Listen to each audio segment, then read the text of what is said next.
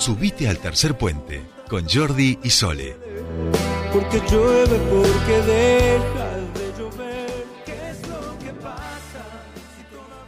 Bien, continuamos con más tercer puente. Esto era por la efeméride. Claro, claro, porque hoy también nacía Alejandro Lerner, nos, ahí nos, nos tiraba el dato Patito, así que ahí estaba poniendo Alejandro Lerner porque hoy nacía. Exacto, bien, ya estamos en comunicación con nuestro primer entrevistado. Atentos y atentas a quienes conforman organizaciones de la sociedad civil aquí en nuestra provincia, porque hasta el 15 de junio, o sea, dentro de unos días más, se están recibiendo proyectos para participar del programa Acercando Horizontes, una propuesta obviamente que tiene que ver este, con el Ministerio de Niñez, Adolescencia y Juventud, a través, por supuesto, de la Dirección Provincial de Construcción de Ciudadanía. Nosotros estamos con uno de sus directores, con Juan Torres, que ya nos está escuchando. Juan, muy buenos días, ¿cómo te va? Bienvenido a Tercer Puente. Hola, muy buenos días Jordi y, y Sole están ahí siempre presentes. Bueno, bueno, no, gracias por, por atendernos. Contanos un poquito para aquellos, porque comienza, eh, ya comenzó la inscripción a este programa, de qué se trata y quiénes pueden acceder.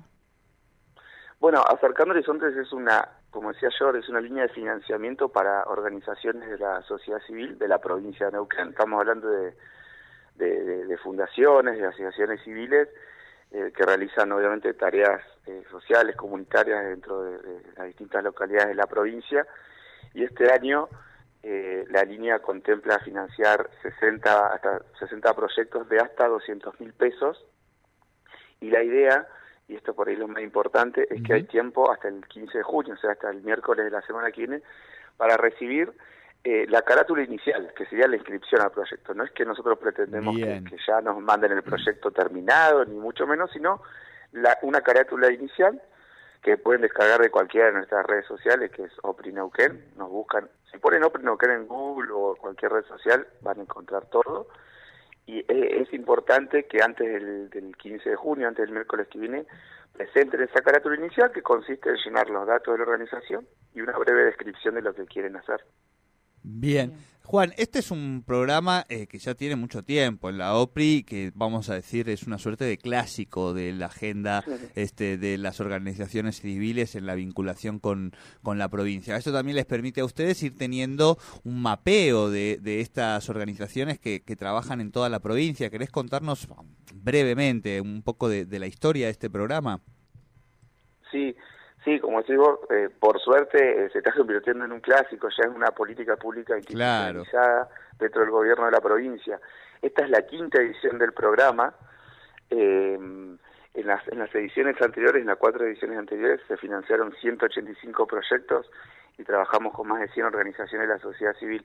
Obviamente es, es uno de nuestros principales programas, porque como decís vos, nos permite tener un mapeo y un conocimiento a nivel territorial de las organizaciones muy grande. Sobre todo porque esta línea tiene una característica particular donde no solo nos interesa el financiamiento de los proyectos, sino también acompañar Claro. a través de tutorías cada proyecto. Los proyectos, decimos, en este caso se co-construyen. Nosotros eh, no nos sirve que venga una organización con el proyecto terminado y nos diga listo que está, sino que la idea es que lo, mande y nosotros a través del- equipo técnico lo vamos trabajando, vamos haciendo sugerencias sobre ese proyecto, eh, porque la idea, además de financiarlo, es que quede una capacidad instalada en la organización, es decir, que la organización aprenda o fortalezca la manera en que escriben sus proyectos, porque entendemos que es una herramienta clave para su sustentabilidad. Entonces, esa es la característica principal y, diferencial de esta política pública. Claro. Eh, Juan, em, estaba pensando que en ese sentido pueden acceder, por lo menos a presentarlo, todo tipo de organizaciones que estén inscritas como organizaciones de la sociedad civil, asociaciones civiles y fundaciones. ¿Es así? Sí, es así, es así. eh, es cualquier organización y también las bases y condiciones contemplan la posibilidad de que, de que participen organizaciones sin persona jurídica, Ajá. siempre y cuando eh, se presenten en cotitularidad, en cogestión, con otra organización que sí tenga la persona jurídica. De hecho, Bien. en todas las ediciones tenemos casos muy positivos de, de organizaciones que se presentan en cotitularidad. Claro, claro. Y en principio, Juan, entendemos que obviamente depende del objeto social, pero sí me imagino que también van teniendo un relevamiento de cuáles son como las demandas principales en relación al uso de estos financiamientos, eh, cuáles son las prioridades en muchos de los casos para, para estas organizaciones y, para qué, digamos, eh, usan ese, ese dinero en estos proyectos, ¿no? Bueno, es importante esto que, que. Mira, eh, una, esta línea eh, no, no trabaja sobre ejes cerrados. El, gran eje es, este, es un proyecto social, es decir, un, proyecto que impacte positivamente en la comunidad.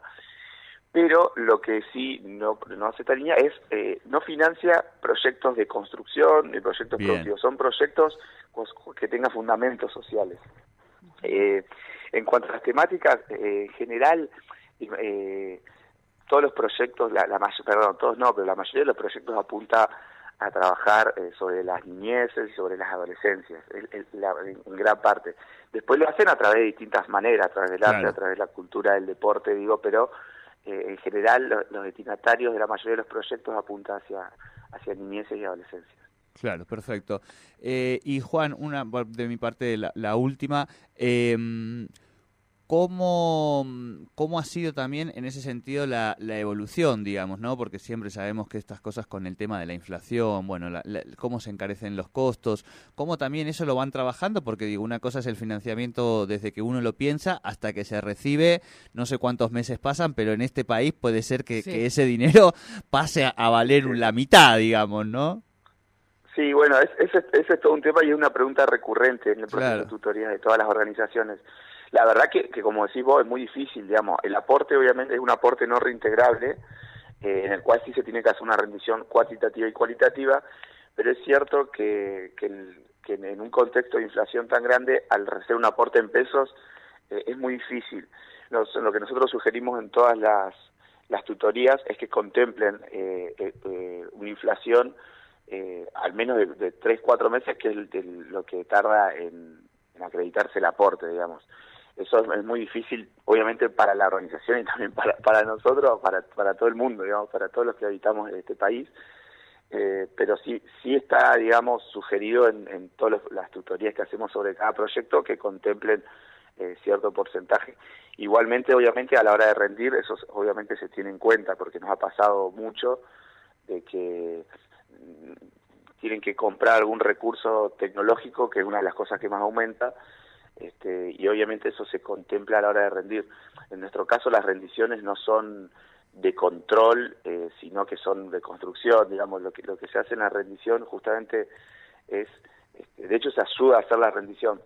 Nos interesa más la rendición cualitativa, que de qué manera lograron resolver algunos problemas y de qué manera impactó el proyecto, que lo cuantitativo, aunque se piden las dos cosas, obviamente, porque si bien es no reintegrar el aporte, alguien tiene que responder por esos fondos y tiene que haber transparencia en el proceso. No, tal cual, tal cual, porque no dejan de ser fondos de, la ciudadanía.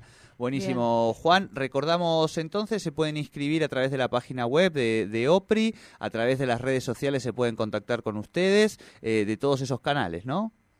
Sí, sí, nuestro correo es opri.nqn.gmail.com. eh, pero siempre, ahora la, mejor forma de, llegar a una institución es eh, a través de las redes sociales o a través de Google ponen Opri Neuquén y van a acceder eh, rápidamente a, a, nuestras plataformas. Bien, eh, Juan, algo, algo mm, por ahí más técnico, más operativo. Una vez que presentan, no, no, tiene que ser el proyecto acabado, pueden luego darle mayor forma, pero sí una idea y una propuesta en borrador. ¿Cómo es eso? Exactamente. Ahora la idea es que antes del 15 de junio presenten la carátula inicial, que era esto que decía, los datos de la organización y una breve descripción.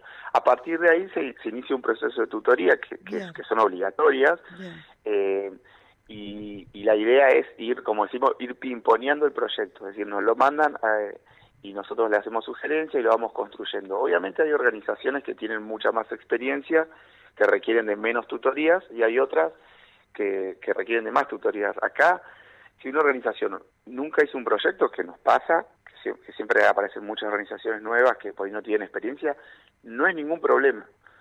Eh, de hecho, hasta es una, es una situación de, construcción, de crecimiento y de, intercambio de saberes que, es muy buena. Así que no es que hay que tener experiencia en hacer proyectos, no hay que tener miedo. eh, es una instancia de crecimiento que está buenísima atravesarla y además, este, por suerte, también con el apoyo del gobierno contamos con la posibilidad de financiar eh, 60 o más proyectos. Entonces, este, yo creo que es una buena oportunidad para las organizaciones de, la provincia. Bien, bien, bien. Muchísimas gracias, Juan, como siempre. Un, un, abrazo a ustedes y muchísimas gracias porque cada vez que hablamos con ustedes eh, se entera una organización nueva, esa organización entra en el programa y se financia y impacta positivamente en sus comunidades. Así que son importantes en esta cadena de valor. Así que un abrazo grande y gracias. No, a vos, a vos, Juan.